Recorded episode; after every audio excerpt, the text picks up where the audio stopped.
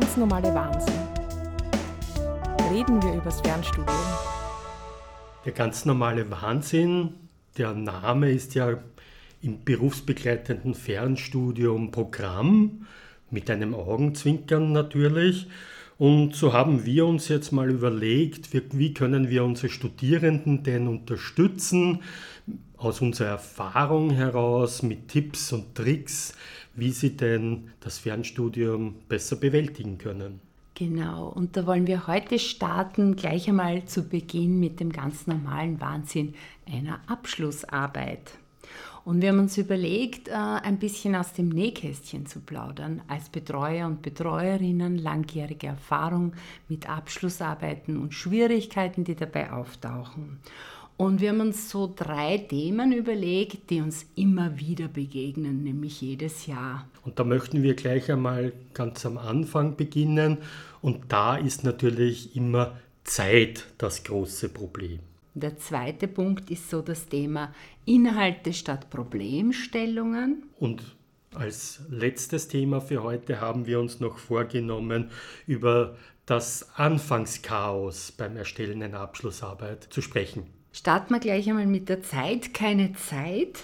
Ein sicherlich Ihnen sehr bekanntes Thema und wir fragen ja die Studierenden auch immer am Anfang, welche Hindernisse sie am meisten befürchten und da ist es immer unter den Top 3. Und ähm, alle kennen das Problem ja schon aus langjähriger Erfahrung ihres ganzen Studiums und warum sollte es ja jetzt nicht bei der Abschlussarbeit erneut auftauchen? Man darf ja nicht vergessen, dass das Studium weiterläuft. Das heißt, es finden weiterhin Lehrveranstaltungen ähm, statt, die eben auch äh, äh, Prüfungen erfordern und äh, Aufgabenstellungen abzugeben erfordern. Und daneben muss noch zusätzlich eben die Abschlussarbeit auch erstellt werden. Das ist schon für viele sehr herausfordernd. Ja, das ist ja auch ein ganz ein neuartiges Projekt, für manche auch das erste Mal, wo sie eigenständig daran arbeiten, äh, ihre Ideen da wirklich äh, auf längeren Strecken zu Papier zu bringen. Und äh, deswegen ist es ein Thema, aber es gibt ein paar Punkte, die man hier ähm, durchaus äh, beachten kann, damit das leichter fällt. Also es sind natürlich die typischen Zeitmanagement-Sachen, könnten wir jetzt sagen, aber was das Schreiben von Arbeiten betrifft, ist meine Empfehlung zum Beispiel immer jeden Tag ein Stündchen. Die Idee ist wirklich, dass egal wie weit man kommt, wenn man sich jeden Tag eine Stunde für die Abschlussarbeit reserviert und dann zum Beispiel ein Artikel liest einen Absatz, Zusammenfassung schreibt, etwas sucht, recherchiert. Wenn man sich das zur Gewohnheit macht, dann hat man jeden Tag ein Stück, das man vorankommt und für das man sich auch loben kann. Ich erlebe ganz oft, dass Leute sich was vornehmen, dann warten sie auf das Wochenende. Am Wochenende kommt dann leider das gute Wetter oder sonstiger Besuch dazwischen und ein ganzer Block, wo man vier Stunden lang was tun wollte, fällt aus.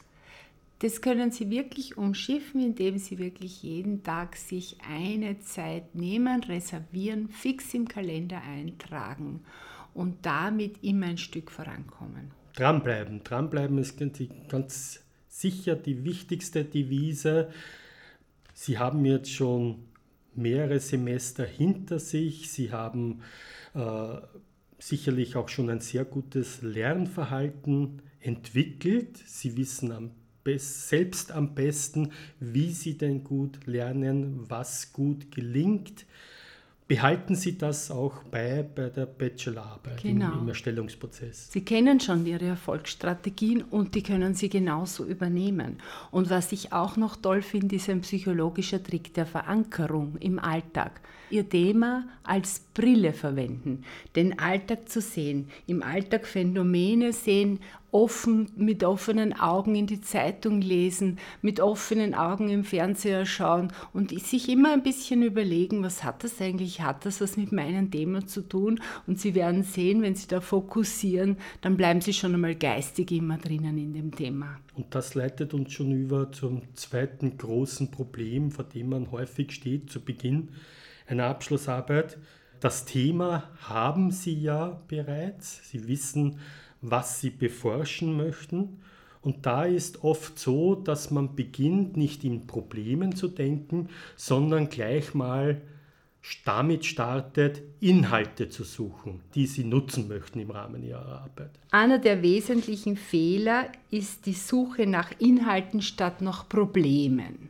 Ja, gleich, obwohl die Problemanalyse am Anfang einem wirklich hilft, das Thema aus verschiedenen Perspektiven grob einmal anzuschauen. Und ähm, durch die Problemanalyse werden bestimmte Hintergründe von bestimmten Thematiken erst klar. Und ich denke, am, am, einfachsten ist es, wenn wir das mit einem kurzen Beispiel uns auch anschauen. Gell? Stellen Sie sich das Thema vor, Recruiting und Führung der Generation Z. Natürlich ist man da schnell versucht, hier sofort äh, Inhalte zu suchen hinsichtlich der unterschiedlichen Generationen, insbesondere eben der jüngsten Generation, der Generation Z. Man wird auch sofort nach Inhalten suchen zu Recruiting-Prozessen, Recruiting-Motiven und natürlich auch alles, was mit dem ganz großen Thema von Führung im Arbeitskontext zu tun hat. Tatsächlich empfehlen wir das nicht zu tun, sondern zuerst zu überlegen, was ist denn das Problem, das mit diesem Thema verbunden ist. Was könnte das Problem für Unternehmen sein, wenn sie keine Leute bekommen, wenn die Generation Z, die ja immer eine kleinere Gruppe wird, immer attraktiviert werden muss, um einen Job anzunehmen. Was könnte das Problem für die Leute sein, die sich für Jobs bewerben? Können sie die aussuchen? Wie kriegen sie sozusagen ihre Bedürfnisse in ihren Job unter? Man sagt ja immer, diese Generation hat andere Bedürfnisse, braucht etwas anderes. Hm, was heißt denn das jetzt für eine Personalistin oder einen Personalisten im Recruiting? Was, was muss man denn da für Anforderungen beachten? Sie sehen schon, man hat jetzt da drei, vier Perspektiven abgeklopft und käme schon in eine Richtung, wo man dann eine Forschungsfrage ableiten könnte. Heißt auch, dass man wahrscheinlich in der kommenden Arbeit oder im Verlauf der Arbeit einige Perspektiven einfach vielleicht weglassen muss und sich auf eine konzentrieren muss. Mhm. Und wie können Sie das umsetzen? Nun, wir empfehlen, dass Sie zuerst mal aus Ihrem aktuellen Wissen heraus eine erste Problemstellung äh, niederschreiben und sich erst danach mit Literatur beschäftigen. Dann gilt es eben zu lesen, zu lesen, zu lesen und aus diesem neu erarbeiteten Wissensstand können Sie dann Ihre Problemstellung, Ihre Problembeschreibung heraus überarbeiten.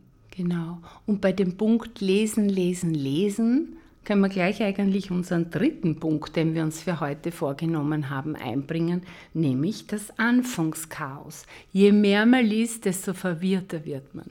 Ich habe schon sehr oft erlebt, und das ist nicht nur ein Problem von Studierenden, dass man am Anfang im Chaos steckt. Vor lauter Literatur lesen und interessanten Studien weiß man gar nicht mehr, wo man jetzt hinschauen soll. Man sieht sozusagen den Baum vor lauter Wald nicht mehr oder den Wald vor lauter Bäumen nicht mehr. Es gehört einfach dazu, dass man bei der Recherche vom Hundertste ins Tausendste gelangt.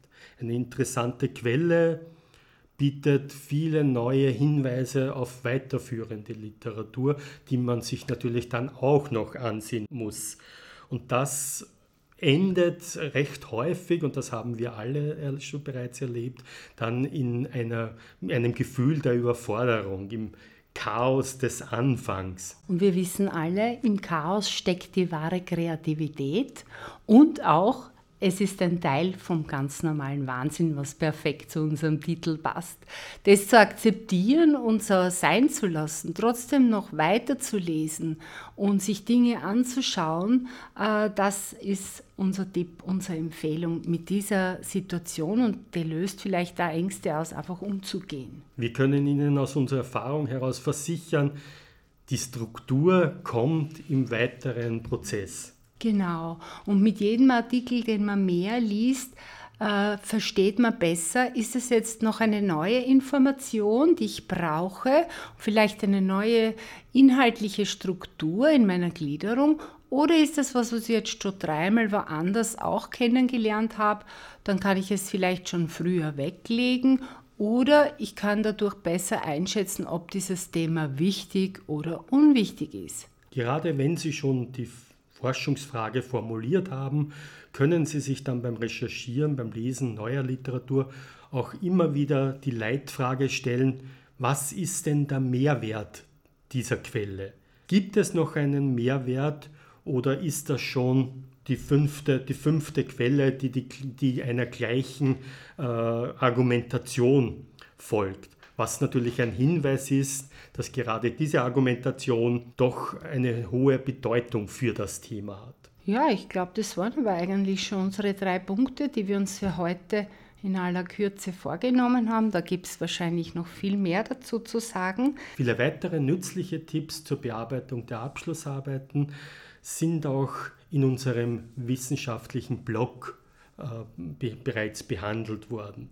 Den können Sie gerne nutzen und finden ihn über eine Verlinkung unserer Webseite. Oder unter der Adresse wissblog.fernfh.ac.at.